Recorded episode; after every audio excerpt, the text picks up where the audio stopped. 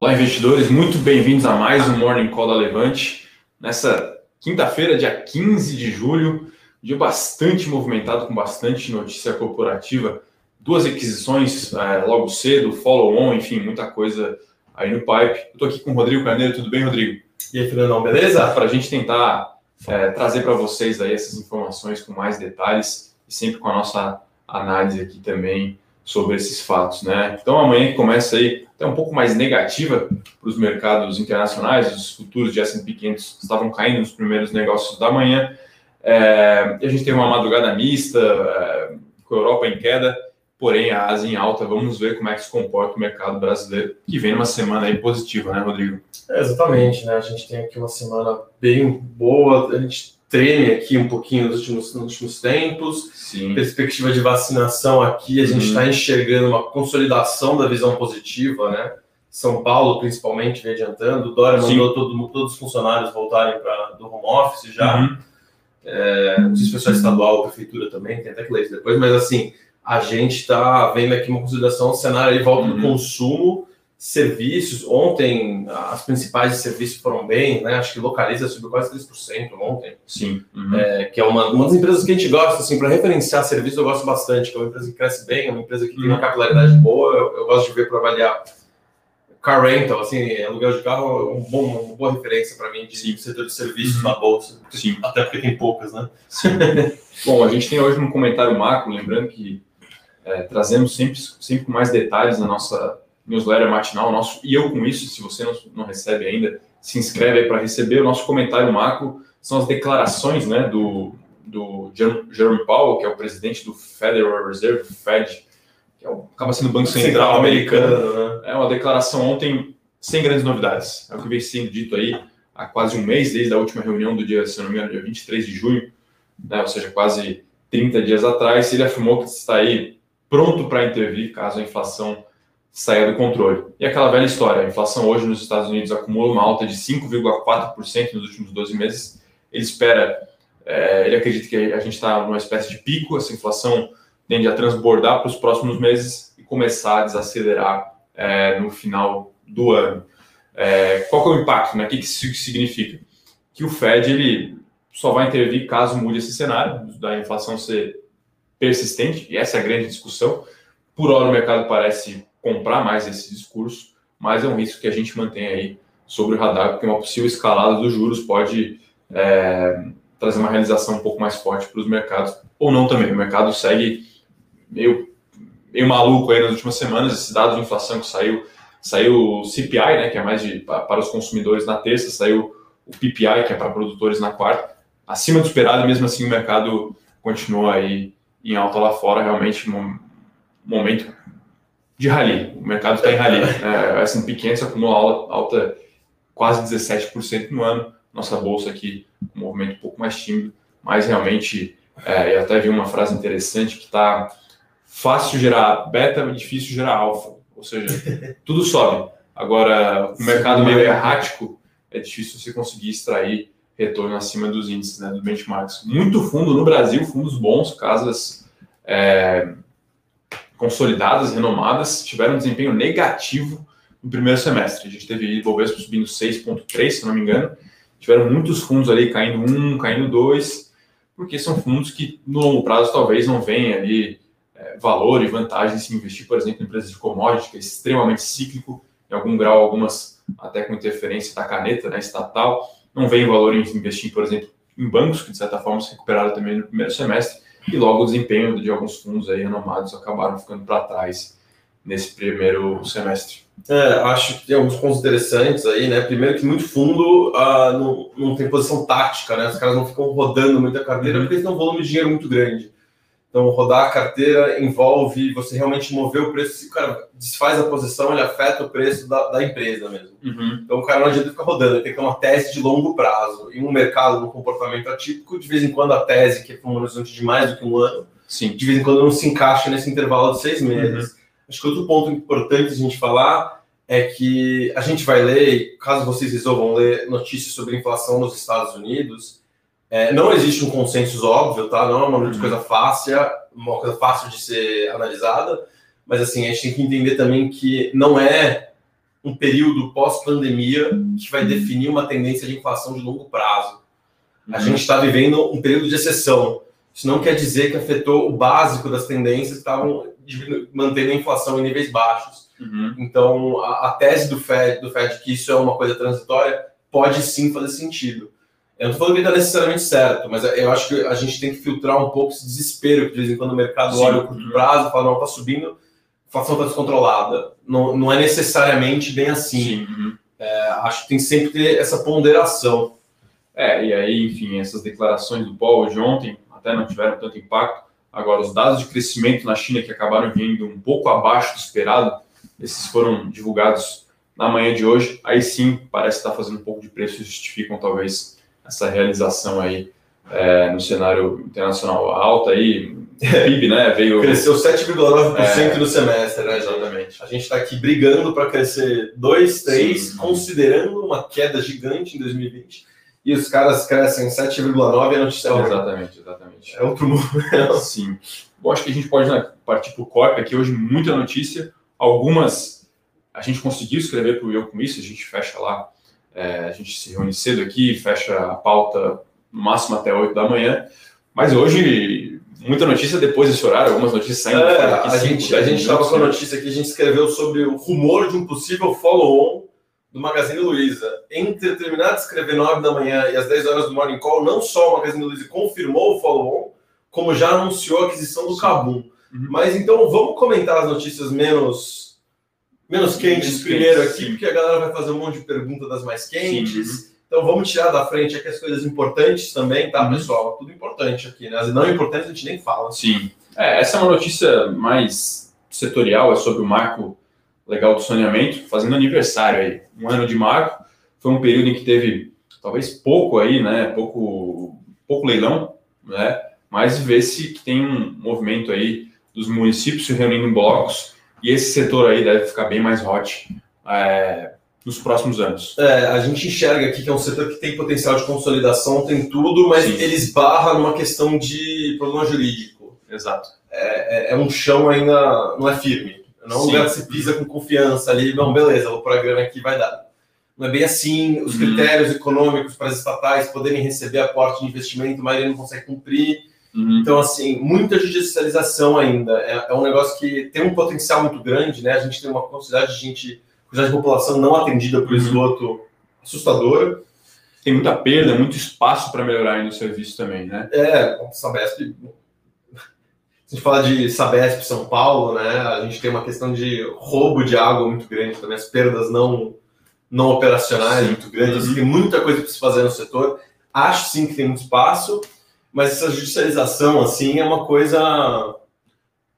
Não, tá, talvez demora, limita, né? É, demora um, um, tempinho, vai limitar o crescimento no curto prazo, né? Sim, Acho né? que a perspectiva de longo prazo, quando você fala do fundamento ali, o fundamento operacional, demanda é, e retorno parece fazer muito sentido. O problema é essa questão jurídica que fica aí em volta pairando, que dá uma assustada nos investidores. O comentário da Nelly aqui, então um abraço para a Nelly, um excelente comentário, que em face do grande volume de projetos nos próximos anos, é, aliás, desculpa, julgamos crucial acompanhar a celeridade das decisões dos tribunais. Então é algo que realmente o mercado fica de olho, porque é aquela velha história, né? um projeto de infraestrutura desse tipo, uh, o payback às vezes pode ser longo, ou seja, o, uma métrica de retorno, né? é muito longo prazo. Então, se você é, faz um projeto, faz as contas e tem uma, uma, uma judicialização de algum, de algum contrato, de algum acordo, realmente pode colocar em voga ali todo o retorno do investimento. Né? Então, realmente, o mercado fica meio que em compasso de espera. E agora, para a Bolsa, a gente acredita que é, todos esses critérios que, tem, que são necessários né, para você continuar se capitalizando e entrar em novas concessões é pior para empresas estaduais menores, para aquelas que estão na Bolsa, Copasa, Sanepar, Sabesp, a gente acredita que não traz um impacto tão negativo assim. São empresas, em tese, melhor tocadas, vamos assim dizer, né? É... Uma outra notícia aqui é mais do, do, das empresas do setor de petróleo. Então, tem duas notícias aqui, uma de PetroRio. É, a PetroRio anunciou aí a conclusão da interligação entre Campos de Polvo e Tubarão Martelo. Isso é uma uma questão de sinergia operacional, isso pode trazer um impacto positivo nas ações. E a 3R Petróleo anunciou a conclusão de uma aquisição, né, um ativo terrestre, que era da Petrobras por é, quase 100 milhões de dólares, 500 milhões de reais vai, e a gente acredita que ambas têm um potencial aí de subir na bolsa por conta desses, dessas, é, dessas notícias, né? Complementar a isso, a gente traz um comentário sobre o preço do petróleo. Né, da reunião do OPEP? É, que saiu com um possível acordo né, para tentar. Para quem não entende a dinâmica do setor, né, os principais produtores de petróleo, principalmente Arábia Saudita e Rússia, ali, eles fazem uma, uma reunião e eles veem mais ou menos em que preço todo mundo fica confortável Sim. e controlam a produção para chegar num patamar que todo mundo tem uma rentabilidade é saudável. Então é um, um cartão internacional é um gigante. É, legalizado porque não dá para ser. Ao contrário das quase todas as outras commodities em que as forças de demanda e oferta atuam quase que livremente, o petróleo tem essa complexidade, né? Até porque. questão geopolítica. Exatamente, esses membros da OPEP também têm algum poder, porque eles têm um custo de extração mais baixo, mas também não é interessante que se mantenha um preço muito alto, porque aí você também adiciona concorrentes é, nos Estados Unidos, né? O share oil, né? O, o xisto, né? E, claro, um, um super preço também de petróleo pode até colocar aí, acaba sendo um pouco de tiro no pé devido a arrefecimento no crescimento econômico que isso pode trazer vis-à-vis -vis o impacto na inflação com alta nos combustíveis. Mas é, vamos ver aí, hoje são duas ações também para ficar de olho. A gente tem algumas curtas aqui, Rodrigo. É, uma curta no Magalu, que já não era mais para ser curta, porque ser tanta coisa depois. Sim. Uhum. Mas eu vou falar aqui de B3. A B3, nessa segunda-feira, tinha feito uma parceria com a TOTUS é, para para fazer uma empresa de soluções financeiras de back-office para o mercado uhum. financeiro, para o mercado financeiro. E agora ela veio com mais uma parceria com a Power of Data, que é basicamente uma empresa muito ligada a Data Analytics, que é basicamente Big Data, análise de dados, e a gente está falando de uma B3, que é uma empresa que tem dados exclusivos. Uhum. Então a gente está enxergando aqui, é, o comentário para a B3 é o mesmo comentário que a gente fez com a TOTOS, né? A gente tem aqui a B3 vem sofrendo especulações de aumento de competição. A B3 ela é sim um monopólio, porém existem algumas formas de competir além de uma abertura de uma nova bolsa, tá? O pessoal fala de uma abertura de uma nova bolsa. Eu, pessoalmente, não acredito que isso seja plausível, assim, uma bolsa nos mesmos moldes que a B3, uma concorrente, até porque a gente não tem empresas listadas o suficiente. Então a gente uhum. teria que deslistar uma coisa da outra. Seria um processo extremamente complexo, caro, para uma bolsa que funciona bem. Tá? A B3 não, tem seus problemas e tal, mas assim, de uma maneira geral, a tecnologia é boa, a transação é rápida. É, e surgiu uma discussão em janeiro também, o pessoal deve se recordar do GameStop e aí lá você tem múltiplas é, bolsas, inclusive os derivativos, os futuros são negociados em bolsas diferentes do mercado de ações. Aquilo acabou gerando um descompasso entre tamanho de posição vendida com quantidade de ações disponíveis. A B3 hoje consegue controlar tudo isso, né, Rodrigo? E isso e regulado pela CVM também, né? Não é que a B3 manda em tudo, né? A CVM controla isso. A CVM que não deixa isso acontecer, o que eles chamam de dark pools nos Estados Unidos que é uma questão de uma. É como se fosse uma mini bolsa dentro da corretora, por exemplo. O que a gente tem isso aqui, tá? Quando, se vocês operam, não sei quem aqui é trader, né? Mas uhum. a, o, a galera pede para deixar o RLP ligado. O RLP, basicamente, ele fala que se você vende um mini contrato de, de índice e, sei lá, eu vendo um mini, tô, tô comprando um mini contrato de índice, o Fernandão está na mesma corretora que eu, está vendendo. Ao invés de comunicar para a B3, a corretora fecha a operação internamente uhum. e, e, não tem que pagar a taxa para B3. Então, isso existe para mini contrato, mas não existe para ações. O que uhum. seria ótimo para as corretoras, porém gera alguns problemas de divergência de preço, Sim. aparente está em discussão. E essa questão de fazer isso para ações, outras coisas, é a forma de concorrência que pode acontecer para a B3, né? Uhum. É diminuir o volume de negociações na B3, ter um volume de negociações dentro da corretora, é, não quer dizer que isso quer dizer que tem outra bolsa, só quer dizer que o volume negociado vai diminuir. Uhum. É, não está claro, é, temos opiniões diversas aqui sobre o assunto, já, lemos, já li muita coisa a respeito, tem gente que fala todo, toda a pressão corrente já está precificado, o aumento do mercado financeiro compensa.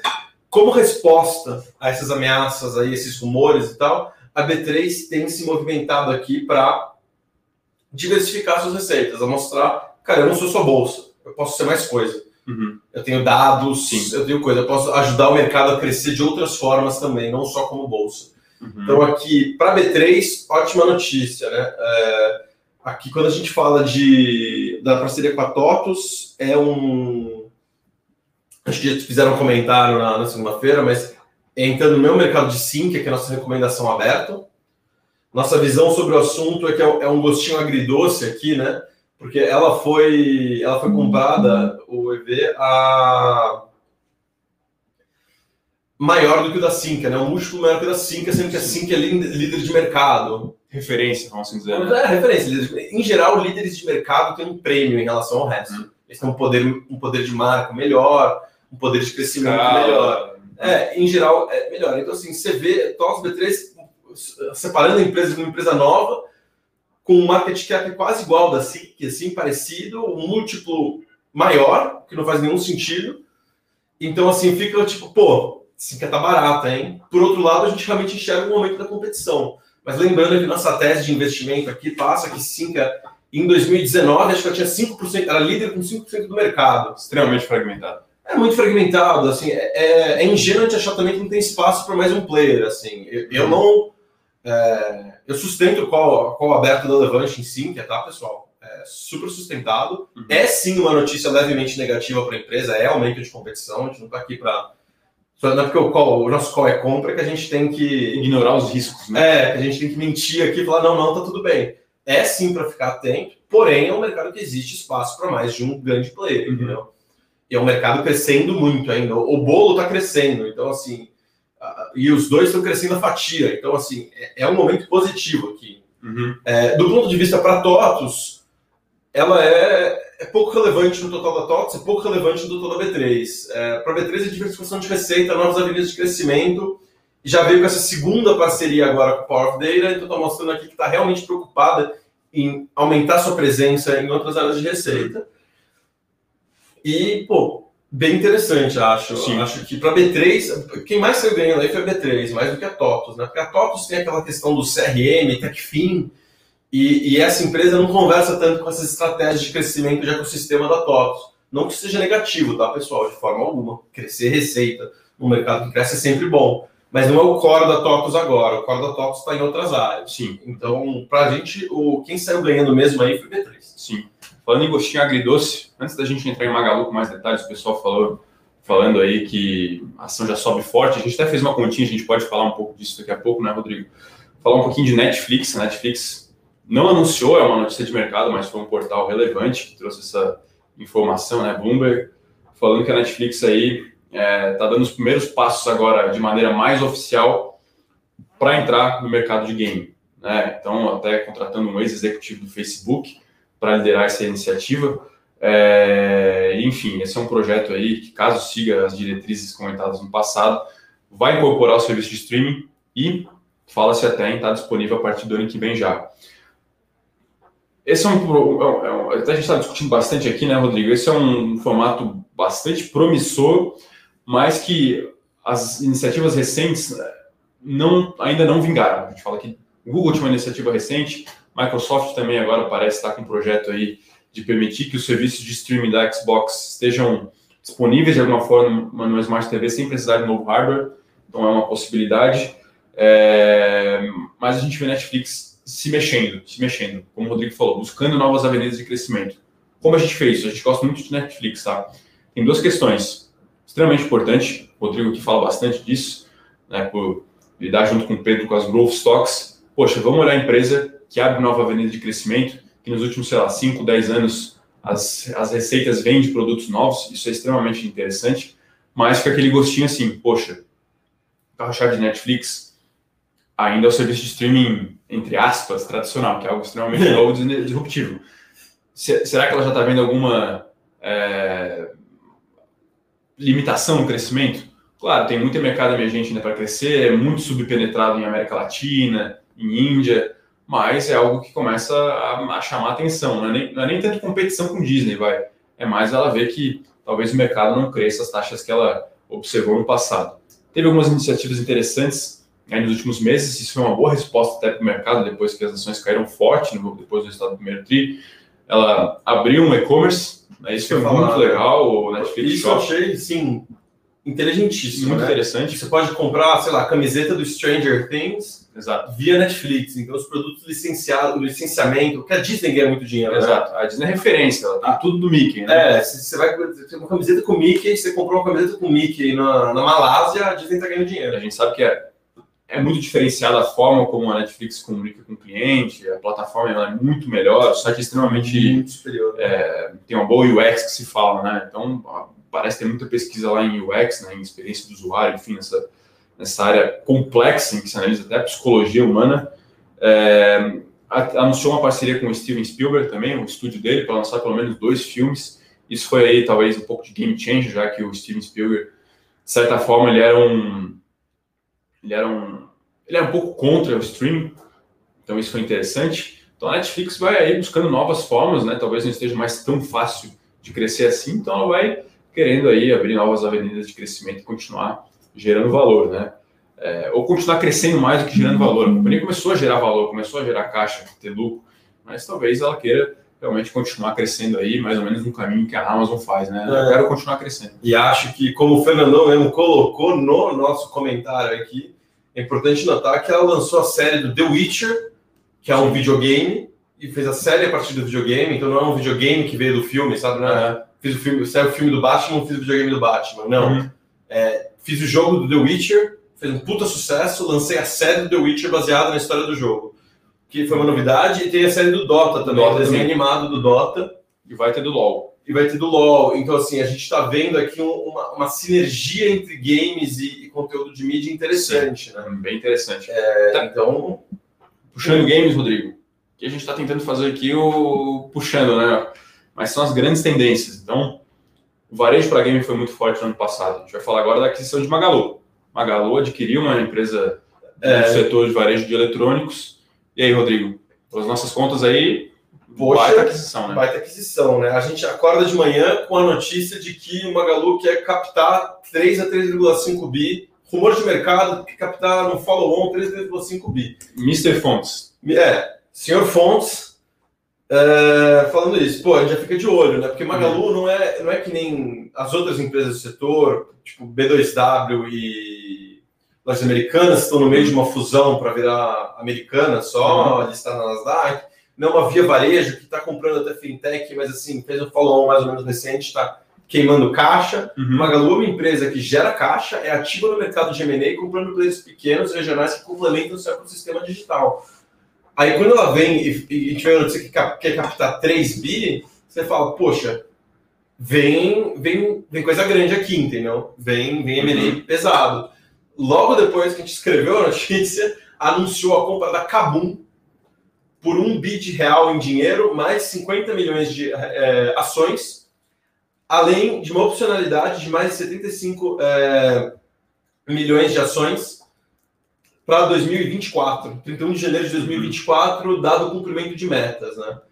É, o, o teve uma receita bruta nos últimos 12 meses de 3,4 bilhões de reais e um lucro líquido de 312 milhões. 312 milhões de lucro líquido é muita coisa, viu, pessoal? 10% para varejo Uma margem é muita coisa. Para quem não conhece o Kabum, é uma empresa muito antiga, é, focada no e-commerce de equipamentos eletrônicos. Então, Uhum. assim, e a gente não está falando só de celular, tá? a gente está falando assim, você quer montar um computador do zero, é muito difícil você não dar uma olhada no Kabum, por exemplo. sim. Uhum. Então, assim, bem focado e que é um dos pontos fortes do Via Varejo. Via agora, desculpa, não é mais Via Varejo, só Via. Uhum. O Via, ele tem como ponto forte venda de celular, a Casas Bahia vende muito celular, entendeu? É, é nessa linha. Então a gente vê aqui, a gente começa a ver o Via atacando, melhorando tempo, comprando fintech, e de repente o Magalu chega aqui e fala, ó, mercado de eletrônico não é só ter mais também não. Bora. Sim. E pegando um player relevante, crescimento de 120% no é, 2021 para 2020, crescimento de 62% nos primeiros cinco meses de 2021 com os primeiros cinco meses de 2020. Então, assim, crescimento acelerado, lucro líquido bom e o múltiplo bom, porque a gente pega aqui a conta, ó, vamos, a gente tirou da conta a opcionalidade do, dos 75 milhões de ações em 2024. Não, acho que a gente Colocou aí também? colocou. Vamos no cenário mais caro possível. É, né? uma- a gente falou que ele vai pagar 75 milhões de ações hoje. Então, então 125 milhões de total, mais um bilhão de caixa. É uns 4, né? A gente arredondou para 4 bi, né? 3,35. É, aí a gente olha com 3,4 bi de, de receita bruta. O múltiplo deu quanto aí? 1,2. 1,2. O Magalu trade a 3,7.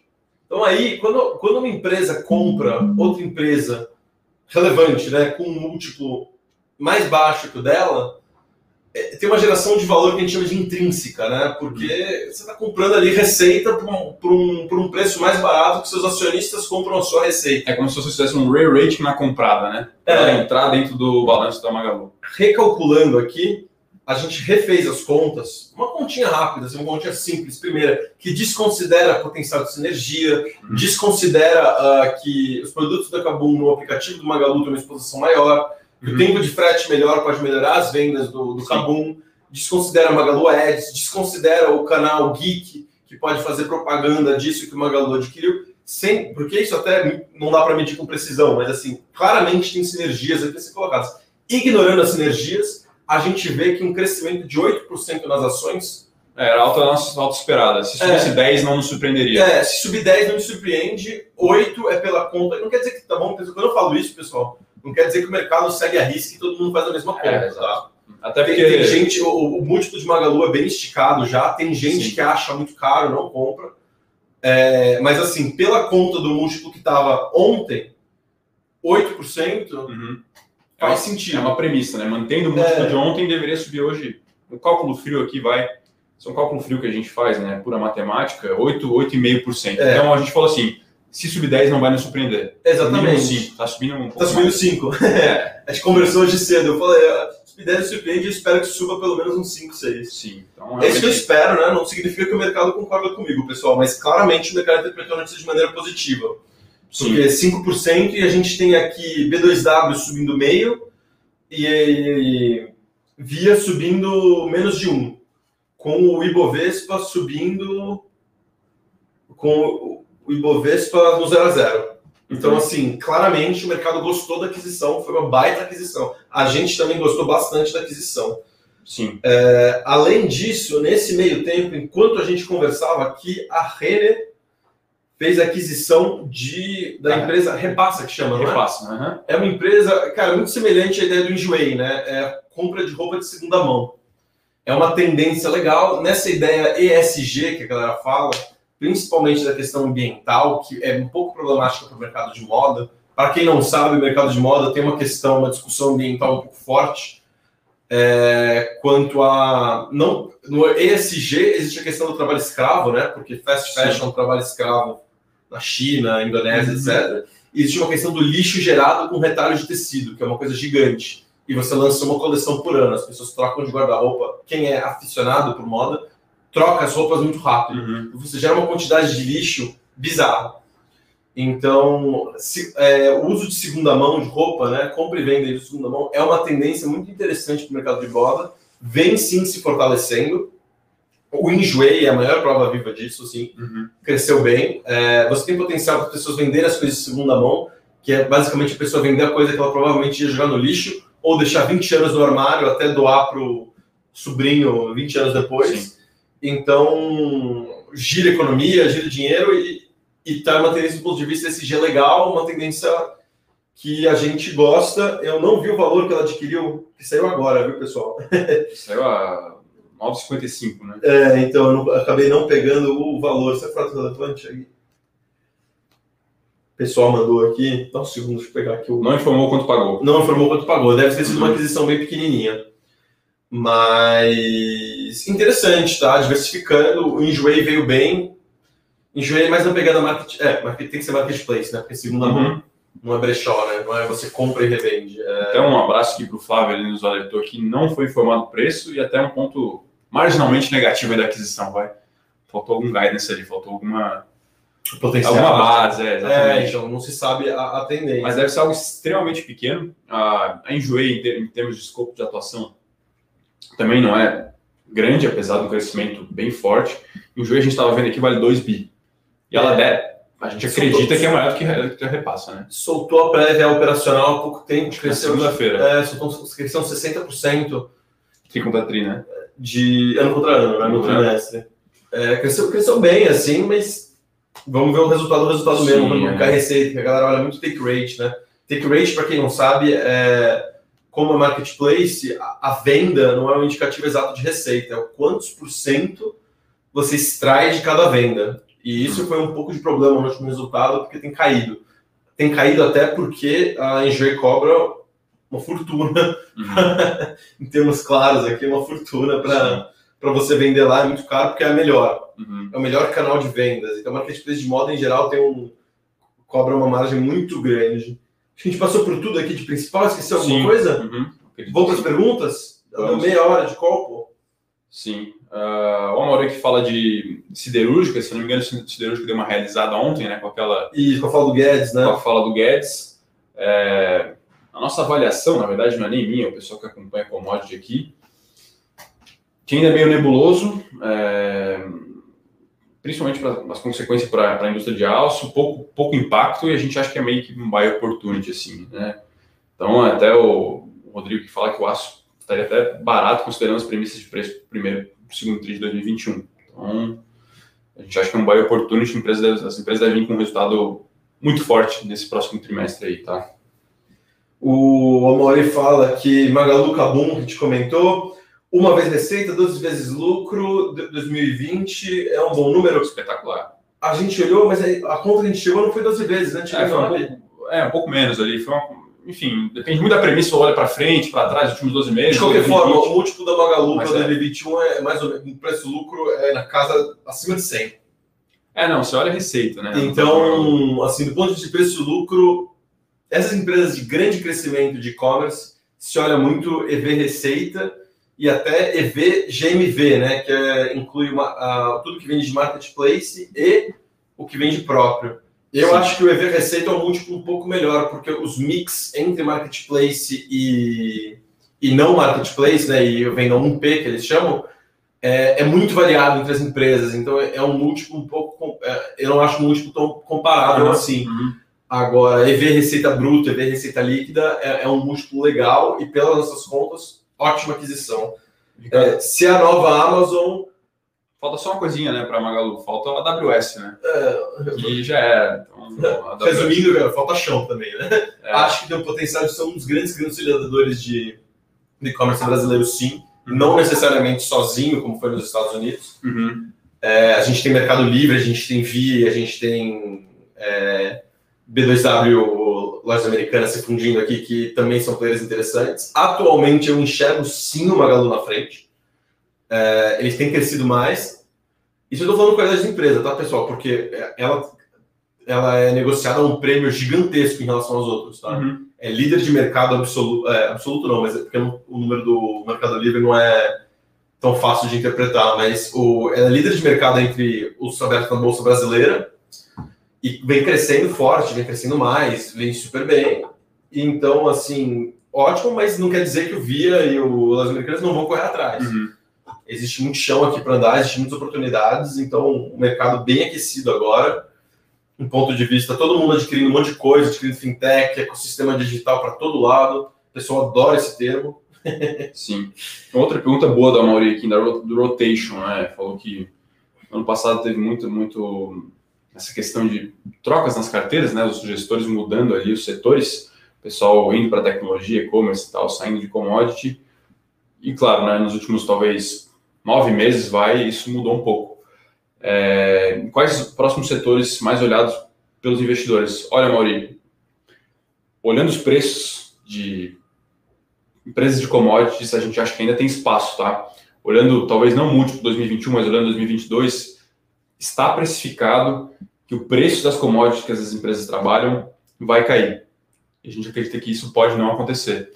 No passado, é, 2008, 2009, vai, essas empresas negociavam com prêmio. Hoje elas ainda estão com desconto. Então, a gente acredita que ainda tem espaço para essas empresas continuar é, presente nas carteiras. É, a gente Claro, talvez não fique no minério de ferro a 220, também, exatamente. Mas a gente acha que a queda precificada está um pouco grande. Assim. A gente Exato. tem a China com o plano de crescer Exato. China enchendo dinheiro na economia, a gente tem Estados Unidos com o Biden, ano de eleição de, não presidencial, né, mas ano de eleição nos Estados Unidos, de Câmara e tudo, democratas querendo se perpetuar ali uhum. com maioria na Câmara, então um pacote de infraestrutura é uma injeção de dinheiro na economia popular, e se tiver mais estímulo à infraestrutura, mais demanda por aço, principalmente, uhum. commodities. Então, assim, tem, é, é interessante. Sim. Dito isso, acho que call de reabertura aqui no Brasil deve ficar cada vez mais forte. É, Aí, commodity num patamar interessante, as brasileiras aqui, dólar mesmo que venha cair para 4,50, 4,60, isso não nos, não nos assusta, vamos assim dizer. É, ainda é um patamar extremamente saudável. Tem uma questão também, caso a gente tenha o tal do tapering, né, que é os Estados Unidos começar a subir os juros antes, vai, antes do previsto, essas empresas têm lá o tal do low duration, que se fala, ou seja, baixa sensibilidade à mudança dos juros, e gerando muito caixa. Então a gente acha que é bem, bem interessante carregar algumas empresas de commodities é, na carteira ainda, tá, Mauri? Como o Rodrigo falou, o código de reabertura pode fazer sentido ainda no Brasil, algumas posições, algumas posições, pelo que a gente vê nos Estados Unidos, essa pelo menos é a minha interpretação, meio que já andou. Primeiro semestre foi embora, leisure é, andou, lazer, restaurantes já andaram, meio que o código de reflação lá meio que, não sei se morreu, mas já andou bastante. A gente está falando de empresa industrial subindo 40%, 50% no primeiro semestre. Então é algo que realmente chama atenção. E aí o mercado até passou agora a refazer rotation. Né? A gente vê as big techs voltando a andar, ainda que estejam abaixo do desempenho das S&P 500, a maioria delas no ano. Tá? É... Tem aqui o Sérgio Russo perguntando de perspectivas de para a Taesa. Ô Sérgio, primeiro bom dia, né, Sérgio? É, a gente não é aquelas elétricas, a, a Nelly que acompanha mais de perto, mas acho que a gente tem algumas dinâmicas importantes, né? Além da questão da crise hídrica, que vai impactar quem gera energia, as geradoras de, de energia, né? Uh, todo o setor de transmissoras uh, geradoras é muito influenciado pelo pagamento de dividendos.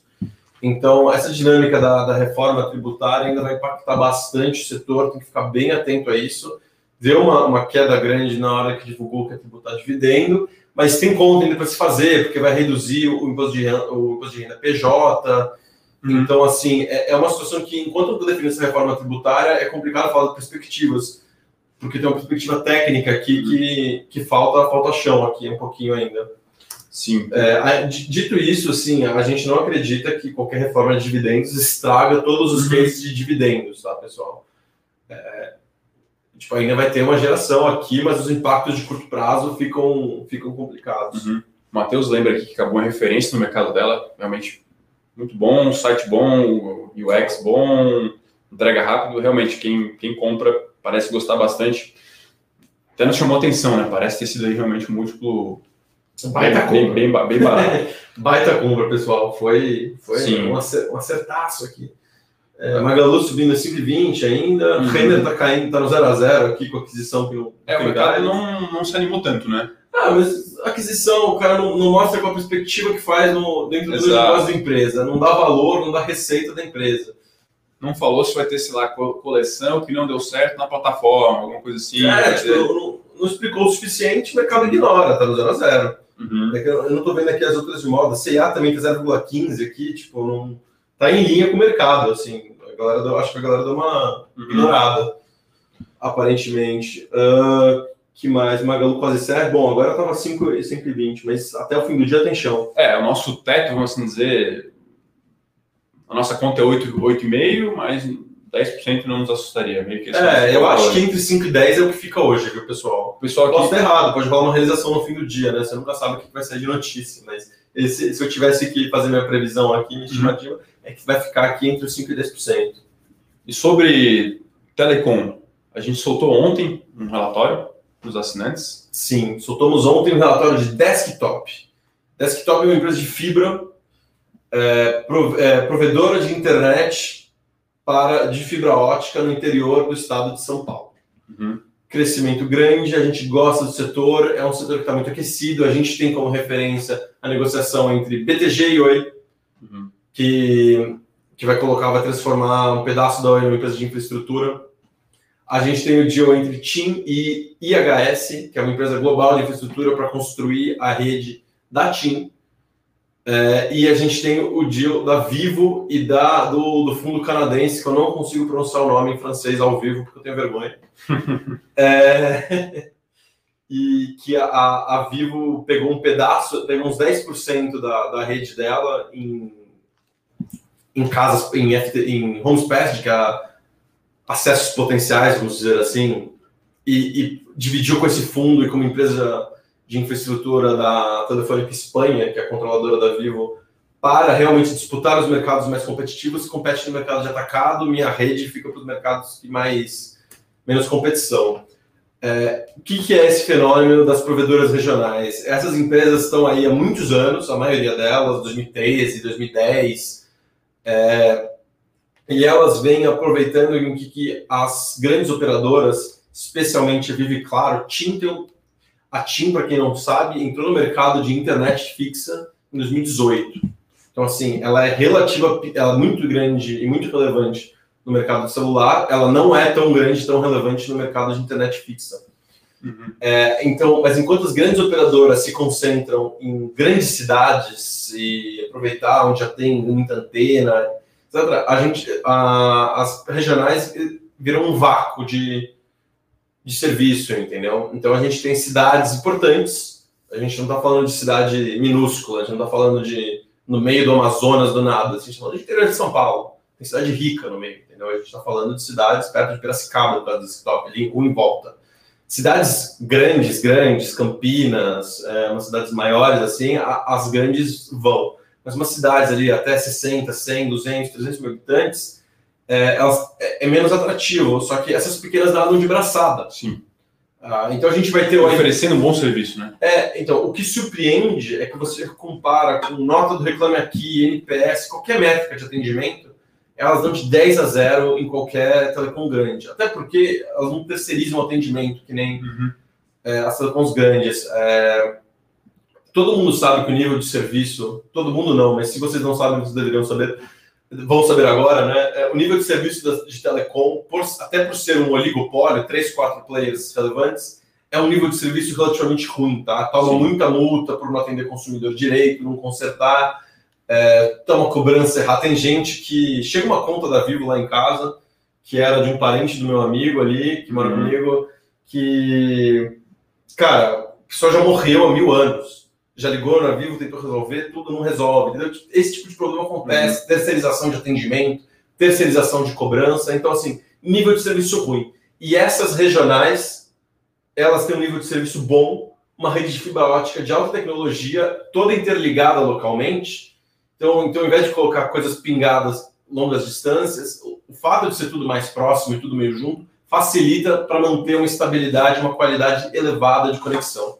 Isso somado ao nível de serviço superior, elas muitas vezes são os players dominantes em suas cidades, mesmo com presença de Claro, presença de Vivo, presença de TIM. Lembrando que a Claro é o player mais relevante de internet fixa e um dos menos relevantes de fibra ótica. Sim. Porque ela dominou o mercado com outra tecnologia e não está se atualizando no mesmo nível que os outros. Por enquanto, ela está, cada vez saiu o resultado da América Móvel, né, que é a mexicana, a receita fixa caiu 5,8%, se não me falha a memória. Então, assim, justamente a galera mudando para fibra. Então, ela vem perdendo isso né, no, no, no Brasil. É, é bem interessante. Nós já soltamos o nosso relatório de desktop. Vem mais aí. Para a, os nossos assinantes, a, que é a do interior de São Paulo, que eu estava falando. A gente tem a Unifique, que é a provedora de Santa Catarina, que pretende ali fazer uma expansão para toda a região sul e dominar ali um, market share legal na região sul rapidamente. E a gente tem a Vero, que tem uma participação do 20 Partners, se não me engano, a Vero. Uhum.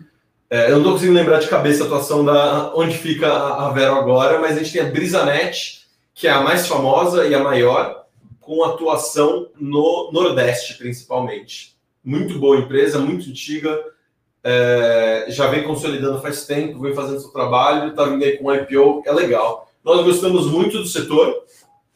A gente tem que comparar com os dias recentes das grandes, principalmente em termos de EV EBITDA, no que dá para comparar, né? E em termos de é, preço pago para o home pass, a gente acha que são, são formas interessantes de balizar aqui e a gente tem que ver o que está caro e o que está barato. Não é só porque o setor é bom que vai crescer Sim. que você tem que comprar uma empresa. Né? É, acho que comprar empresa cara não adianta nada. E isso a gente aborda tudo no nosso relatório de IPO, já foi para os assinantes. Uh, o período de reserva da desktop, eu acho que acaba amanhã, se não me engano. Não sei, nem ideia. Eu precisava lembrar dessa.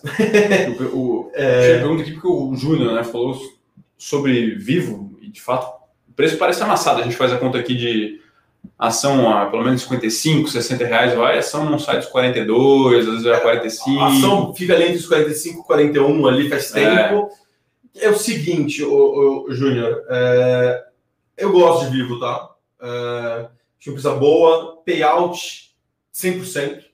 Então, tudo que ela lucra, ela dá de dividendo. Isso você pode fazer em, em telecom, porque um pedaço do custo é depreciação e amortização, né?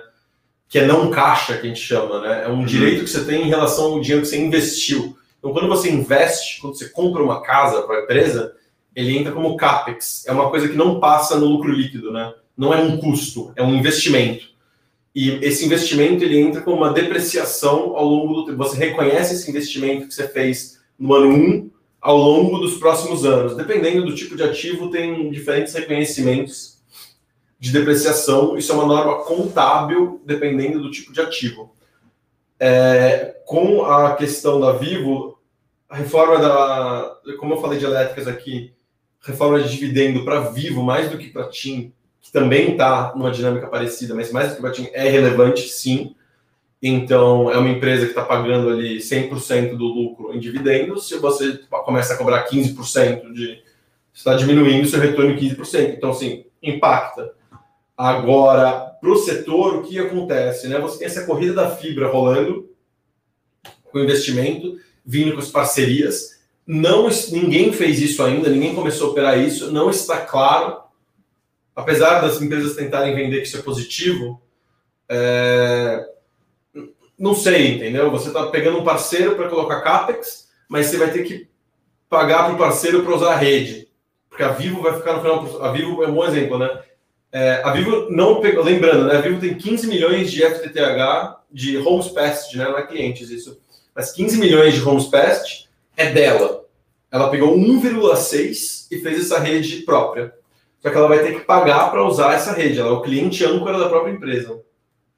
Tem uma pergunta boa aqui, hein? E, Até, sei, só só É, não, e, e, além disso, a gente tem o leilão do 5G, que vai ter um desembolso de caixa gigante, contrapartidas de investimento gigante, e que pode fazer elas apertar. E como o leilão ainda não saiu os termos, a gente não sabe como isso vai impactar as empresas. Então, o, eu acredito que está amassado porque a percepção de risco está elevada. Uhum. Porque indefinições quanto às questões da corrida da fibra, a chegada desses players regionais à bolsa com capital, injeção de capital nesses players regionais, uhum. mais o desembolso de capital necessário, no, falando na casa de bilhões, tá? Para o leilão das frequências de 5G para operação móvel.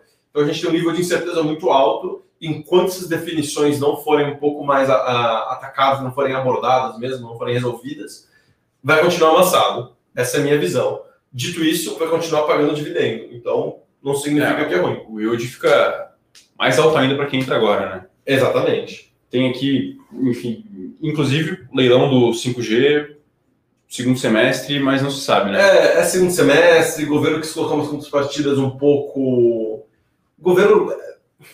Deputado inventa de colocar algumas coisas que não necessariamente conversam com os critérios técnicos e os critérios do TCU, Tribunal de Contas da União. Não significa que eles estão fazendo coisa errada, tá, pessoal? Não significa nada. Significa que eles tentam fazer umas contrapartidas que muitas vezes fazem um sentido político-social e que de vez em quando geram os questionamentos do TCU por não ser devidamente explicado, devidamente definido. Então, esse vai e volta está gerando atraso. Então, Sim. não está claro quanto elas vão ter que usar de investimento de contrapartida, quanto vai ter que pagar de ágil em relação a esses uhum. investimentos. Então, são essas indefinições. O Mauri tem uma pergunta boa aqui sobre IPOs. Basicamente, o que faz uma empresa ou uma nova oferta e a sua respectiva ação subir no primeiro ah, dia? Zero Minas Gerais aqui, ó. Se é o, Nilson. Se é a primeira, se é a quantidade de oferta primária, lembrando que eu, Oferta primária é aquela em que há emissão de novas ações, consequentemente se entra, empresa, se entra recurso no caixa. A secundária não entra recurso no caixa, é algum acionista atual, né? Saindo. É, olha, o que a gente vê aqui, é, as empresas que têm bombado no primeiro dia são empresas com algum apelo. Né? A gente viu Pets, a gente viu Smart Fit. Então, o braço, se eu não me engano, até não subiu tanto assim, mas a questão ali de quanto é primária, quanto é secundária, entra em um dos critérios de quão boa é a oferta, tá? Então, analisa-se, como o Rodrigo falou, perspectiva setorial, como a empresa é e vai, ser, vai se posicionar para aquele para ganhar mercado, enfim, para rentabilizar o capital. É, qual a quantidade, né? Aí sim entra um dos critérios de recursos que a empresa vai botar em caixa. Se o acionista atual está saindo, se a oferta é toda secundária, tem que ficar de olho, porque isso não costuma ser uma boa mensagem, né? É, enfim, pô, você vai entrar na bolsa, mas 100% é secundário, ou seja, o acionista aqui está saindo. Quando é um fundo de private, ou de, quando é um fundo private, ok, né? Que meio que fechou o ciclo de investimento. Ou até mesmo quando é o governo, né? Quando é o BNDES, beleza também. Agora, quando é algum acionista, meio que o dono está vendendo, poxa, o mercado costuma não gostar muito. Lembra que, se não me engano, a local web, no começo do ano passado, esse foi um dos critérios que a gente acabou optando por não entrar. A secundária era muito grande. Então a gente, poxa, não, não, não nos agrada tanto isso. Mas o que a gente tem percebido que é o que faz a, a ação andar no primeiro dia é realmente meio que a qualidade do negócio, assim, a qualidade da oferta, né? E a, a oferta, a quantidade de venda fica mais restrita porque o pessoal está no lock-up, né? O varejo está no lock-up.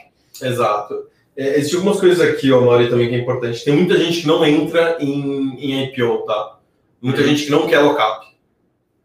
Uh, não, não quer comprar para vender, Quer, quer, quer, ter a liberdade de não ter que ficar preso 40 ah, dias. Tem uma questão, e tem gente que quer entrar é, para virar no dia seguinte. Exatamente, tem o pessoal do Flip também, né? A notícia do Smart Fit, por exemplo, Mr. Fonts, vai do mercado, todo mundo já sabia que o book era várias vezes o tamanho da oferta. Então, a oferta, se não me engano, era dois, dois poucos bi, já tinha reserva para lá de 20 bi. Então aí o pessoal já começa a ficar de olho, você começa a correr e todo mundo começa a entrar para tentar flipar, né? Só que quem entra para flipar no primeiro dia, quem pega lá o 100 lockup, levou, acho que se não me engano, 1% só da oferta. Então tem essas, essas é, questões mas, assim, assim né? O principal é, é, a empresa ser boa e ter perspectiva de usar esses recursos para crescer. Exatamente. E para fazer alguma coisa boa, gerar caixa. É, é, isso. A análise mais importante ser primária, secundária, é, é isso, entendeu? que o Fernando levantou é que se o dono quiser vender, é que quando o dono quer vender, a não ser que o dono tenha 100% e quer vender, sei lá, 40%, alguma coisa assim, e, e, e a, além disso emitir algumas coisas assim, mas é, é, quer dizer que o dono não está acreditando tanto no negócio. Se ele acreditasse mesmo no negócio, ele ficava com a participação dele. Ou ele, acha que não tem mais tanto upside, né? É, Pô, já está bem precificado já. Que, que, ele pode usar o dinheiro para alguma outra coisa. Sim. Uhum. se, se, se, o dono acha que o dinheiro dele pode ser melhor aplicado em outro lugar, em geral, é sinal de que a gente acha, a gente quer que o dono ache que a ação tá barata, que é uma maravilha, que vai dobrar em dois anos, o cara não precisa vender. Então é, é essa pulga atrás da orelha que fica oferta secundária, tá? Aqui o de Raizen. Olha, Larissa, que falando que a cliente é desktop, o serviço é péssimo. Olha, Larissa, é, eu não tive experiência com a própria empresa, é, mas por dados mais abrangentes, sem comentar no seu caso individual, a nota do reclame aqui dela é a mais alta de todas, tá? Incluindo a Unifique, que ganhou o prêmio em 2019 da Anatel como melhor operadora de qualidade de serviço. Então, de uma maneira geral, a recomendação é a, a galera gosta do serviço. Uhum. É, acho que, obviamente, sempre tem gente que acaba sendo tendo um serviço mal prestado aqui. Acho Sim. que é o caso olhando do ponto de vista de grandes números, a qualidade do serviço parece fazer bastante sentido. Uh, o, Vitor aqui ajudando a gente. A reserva desktop acaba amanhã, então a gente deve liberar para o público, se eu não me engano, amanhã de manhã, hoje à noite? Hum, qual? Desktop já foi, desktop, né? Já foi para os assinantes. Já foi aberto para todo mundo? Não sei. É, então, Talvez porque essa ser só para assinante, hein? Essa é exclusiva para assinante, essa tá, é exclusiva para assinante? É. Então é exclusiva para assinante. É, Unifique e Brisanet vem aí também, pessoal. É, daqui a pouco a gente vai publicar. Uhum. Uh, encerramento do desktop reserva é amanhã mesmo. Obrigado, Vitor. O Amaury que pergunta de desconto de holding. Isso é mundial, tá? Isso é uma, uma, realidade de mercado. Tem algumas questões tributárias também que faz o desconto ter sentido. Né? E também tem uma, talvez, em alguns momentos, uma má precificação de mercado. Esse é um long shot clássico que muito fundo opera, né? Então você fica comprado ali na, na investida ou e vende a holding, esperando que o desconto abra, que o desconto feche, enfim, o pessoal faz conta lá de qual é o, o desconto histórico, é, ver se está muito acima, muito abaixo, tentando pegar essas distorções. Mas tem questão aí de imposto também, tá, Mauro, que justifica o desconto ser aí de pelo menos uns 15%, vai. É, alguém tem uma pergunta aqui que eu não sei responder. Ah, o, o Matheus falou que não é assinante e recebeu o relatório. É... Então é, foi, foi para toda a base. O Thiago Mendes, tranquilo, cara, bom dia. O que acontece com o PK3? Eu preciso que seja um pouco mais específico ao que você está se referindo. porque, Às vezes a ação já andou bem já no ano, né? Pegar alto aqui. Ela vem andando médio, porque teve o, o quando você é. compara com o preço com a decisão né? do, do açaí, né? A empresa que tinha market cap gigante virou market cap pequeno. Então, assim, Sim, uhum. é, eu não estou entendendo o que você está se referindo. Você está comparando o preço com a queda gigantesca, precisão, né? Você olha a performance puramente uhum. PK3, é uma performance horrível, porque teve a cisão e na hora Sim. da conta parece que não faz sentido. É, Porém, quando você compara é, quem tinha PK3 no. A cisão foi começo do ano? Foi. Quando você começa em janeiro de 2021, quem tinha PK3, essa pessoa agora vai ter PK3 mais açaí, essa pessoa ganhou bastante dinheiro. Ela vem caindo bastante esses dias. Eu tô com o, o gráfico aqui diário. Olha, o... ela caiu nos últimos dois dias, mas assim, nada preocupante tá, o Thiago? É, a gente viu aqui que nos últimos ela subiu, ó, pegando aqui, eu estou no gráfico com o dia, dia 15, ela subiu no dia 12 de julho, ela subiu quase 10%, e desde essa subida do dia 12 até hoje, ela subiu mais 3,7%. Então. Acho que no mês aqui está de lado, e lembrando que é uma empresa de valor, né, pessoal? Também não é. Não, não tá de lado, não, tá subindo. Mas aqui não. No mês, é, vai fechar o mês ali, enfim, uma. Sem grandes oscilações, vai. Quando eu fechar o mês aqui. Mano, acredito que tenha aberto o mês ali os 38 reais, vai fechar próximo 36, vai. Enfim, não é, não é grandes oscilações. Uhum.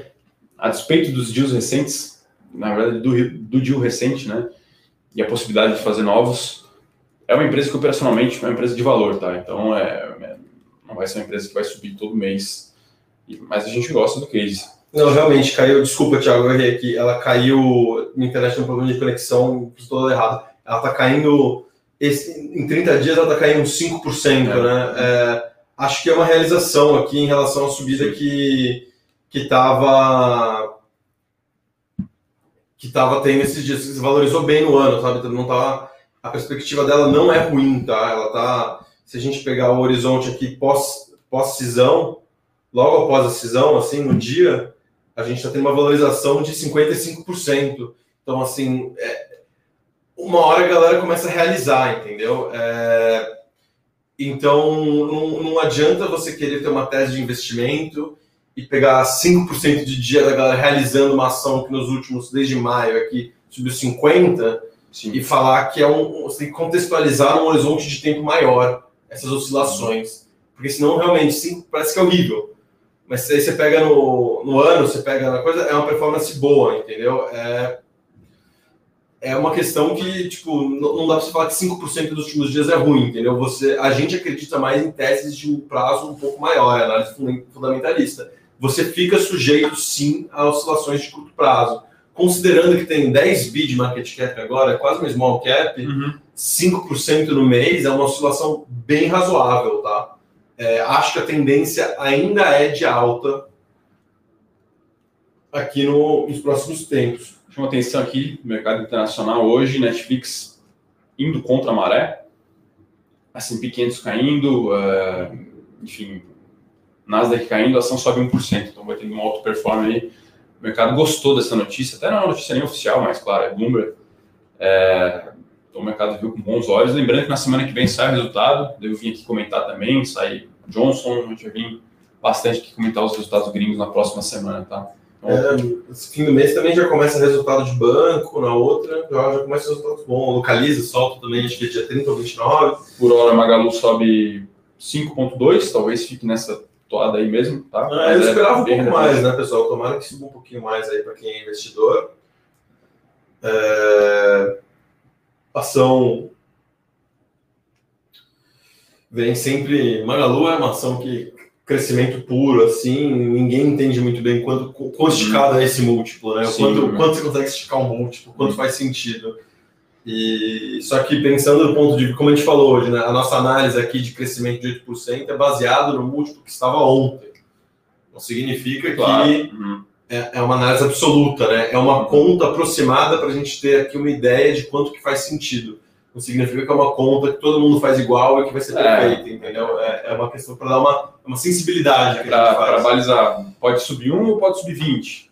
É. Então, não, vai dar é. nenhum nem 20 meio que isso, assim. Acho que, pensando no múltiplo de ontem, faz mais sentido subir, pensando que tem sinergia, uhum. a nossa visão é que faz sentido subir mais do que 5. E às, às, vezes aí, falando de 5, é como todo mundo já bota na conta aquisição, suba menos. Essa de Magalu, pelo menos ao meu ver, ninguém, era, ninguém botou na conta. É, Magalu faz muita aquisição, mas Magalu faz aquisição que nem divulga valor. Exato. São coisas pequenas por causa do know-how. Aqui é 3,4 bi na, na veia. Até eu tenho uma pergunta sobre isso, né? Até quando a empresa tem que comunicar seus, seus deals?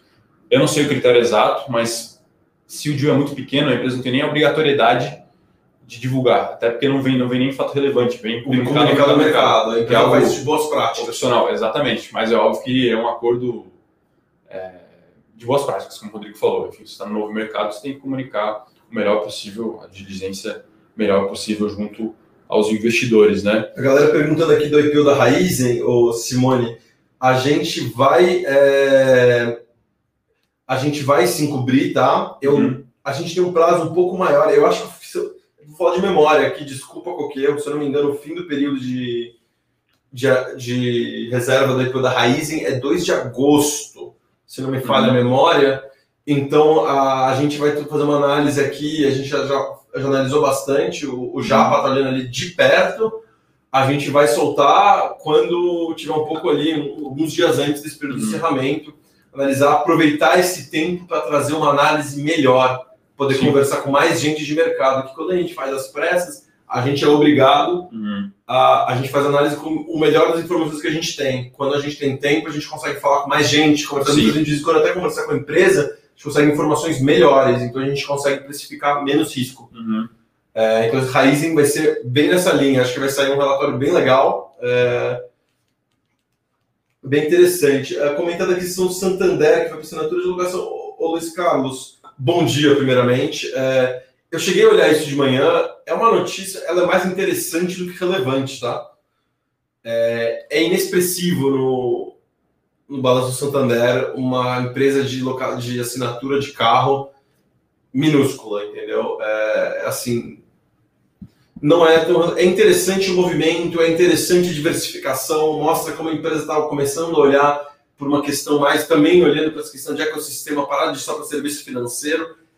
É interessante para ficar de olho, mas assim, aquelas coisas assim, muito longo prazo, não é uma coisa que eu que eu acho que faz preço hoje. Eu não, eu não incluiria isso na, nas minhas contas de hoje, por exemplo. Eu não acho que é, é uma das coisas mais relevantes. Tanto é que está em linha com a performance dos outros bancos hoje. É, é um pouco inexpressivo perante ao tamanho do, do Santander. Uhum. Apesar de eu achar bem legal, tá? Tem aqui a pergunta sobre Shopee. Acho que ela entrou recentemente no Brasil e pouca gente acompanha. Ela é uma subsidiária vai da CIA, uma das empresas de destaque aí no ano passado, se eu não me engano, valorizou mais que mil por cento, empresa, uma tech asiática, aí não é nem China, se eu não me engano é Coreia ou Singapura, vai. E a gente acredita que é bem incipiente no Brasil ainda, né? Não tem, deve ter um market share bem baixo, tá?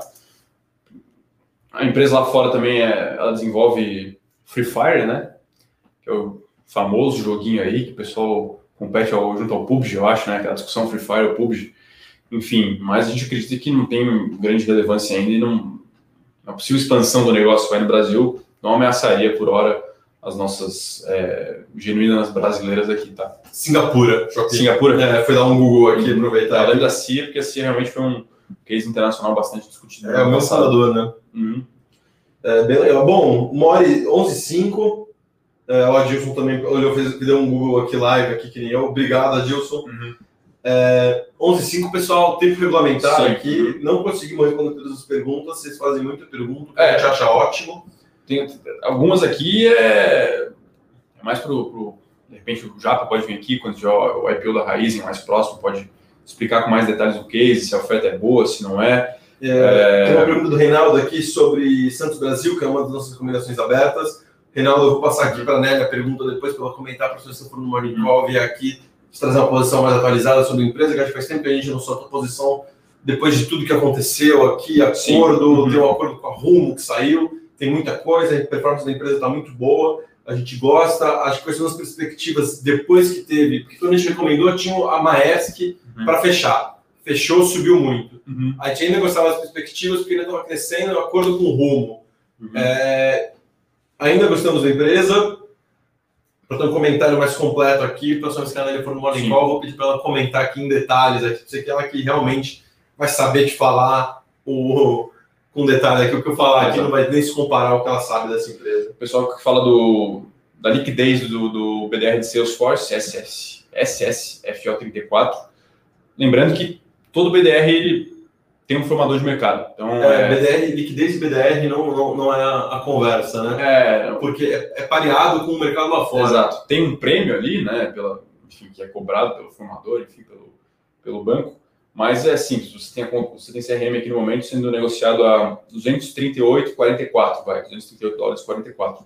Então você tem que fazer uma continha ali, a paridade, se eu não me engano, é 28, 21 ou 22 ações, você divide, aí você tem o preço do, de um BDR em dólar. Uhum. Aí você multiplica pelo câmbio, e essa é a ordem que você tem que mandar para a corretora. De repente, com um prêmiozinho ali de 1%, você pode colocar também, vai. Tem, um- tem uma taxinha ali, mas É. é, é pareado, entendeu? Então a liquidez não é relevante. Tem pouca gente comprando o BDR, tanto faz, porque o preço vai ser definido pelo preço fala. Exatamente, exatamente. Então é isso. Então você consegue ter uma. Apesar de negociar pouco, ter um volume de negociação baixo, você tem em cima a liquidez, já que ele é lastreado com ativo lá fora, tá? É, sendo que ações aqui, liquidez é uma coisa importante. É, Lembrando. mas é claro, né? talvez se não negociar nada, poxa, a gente ficaria.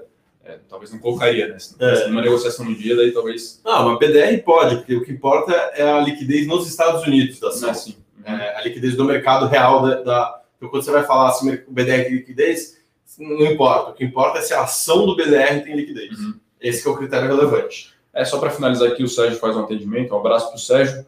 O atendimento da, da, da Viva é morto, realmente é terceirizado. A gente sabe que é realmente muito É, ruim. a experiência é muito heterogênea também, tá, pessoal? Tem gente que gosta da empresa, tem gente que teve experiência muito boa. O que, Lembrando eu que. falei, o que eu falei aqui são, é o, a análise assim, vamos pegar todo mundo e fazer uma média. Sim, Tá? É óbvio que não quer dizer que essas regionais todo mundo presta um serviço ótimo, entendeu? Não significa isso. Significa que na média o serviço é muito acima, entendeu? Uhum. É, e, enfim, lembrando que aqui em São Paulo, pelo menos, o fixo era GVT. Então, até na nota vem GVT ainda. Então, parece que essas integrações ainda foram meio. A Viva adquiriu a. GBT em 2013, pessoal. É, e ainda, E ainda não capturou todas as sinergias. essas, essas questões aí. Tá? Mas, enfim, um abraço aí pro pessoal. Uma hora, uma hora e oito de call. Amanhã tem mercado, tem morning call. Semana que vem eu devo vir aí para comentar os resultados gringos. Resultados gringos, por enquanto, têm vindo muito bons. Bancos têm vindo banco ok. reverteu previsão, né? Reverteu previsão, Provisão. mas é, enfim, já andou muito no ano. A gente acompanha o BlackRock também, para quem se inscreve no com isso, viu que o AUM não veio alto, captou pouco, né? A gente gosta de BlackRock porque somos em tese clientes, a gente recomenda bastante chefe, tem que dar uma, tem que dar uma olhada. PepsiCo veio muito bom, puxou coca na semana, mas semana que vem tem bastante trabalho aí, começa a sair Big Tech, a gente deve trazer com detalhes aí, tá? Então, um abraço pro pessoal aí, bons negócios, ficar de olho aí. Magalu, por enquanto, sobe 5. Vamos ver até o fim do dia Magalu aí, pessoal. Pessoal, se, se, se, se acontecer alguma coisa, o pessoal vai me zoar depois que Magalu subiu um pouco. Mas Ó. tudo bem. É parte do risco. Surpreendentemente aqui, Petro Rio está caindo, a gente achou que ia, que ia subir. 3R, petróleo, vamos ver se com o aqui está subindo. 3R subindo meio, ok. Petro com acordo, até que não era tão grande, né? Está caindo aqui 0,7, enfim. E vamos pegar aqui também Vale, papel mais carregado do índice aí subindo meio por cento, quem diria, hein? Vale 115 reais. Então é isso, pessoal. Bons negócios, uma ótima quinta-feira aí, amanhã tem Morning Call aqui na Levante. Até mais. Um abraço, pessoal. Para saber mais sobre a Levante, siga o nosso perfil no Instagram, levante.investimentos. Se inscreva no nosso canal do YouTube, Levante Investimentos. E para acompanhar as notícias do dia a dia e mais sobre a Levante, acesse nosso site levante.com.br.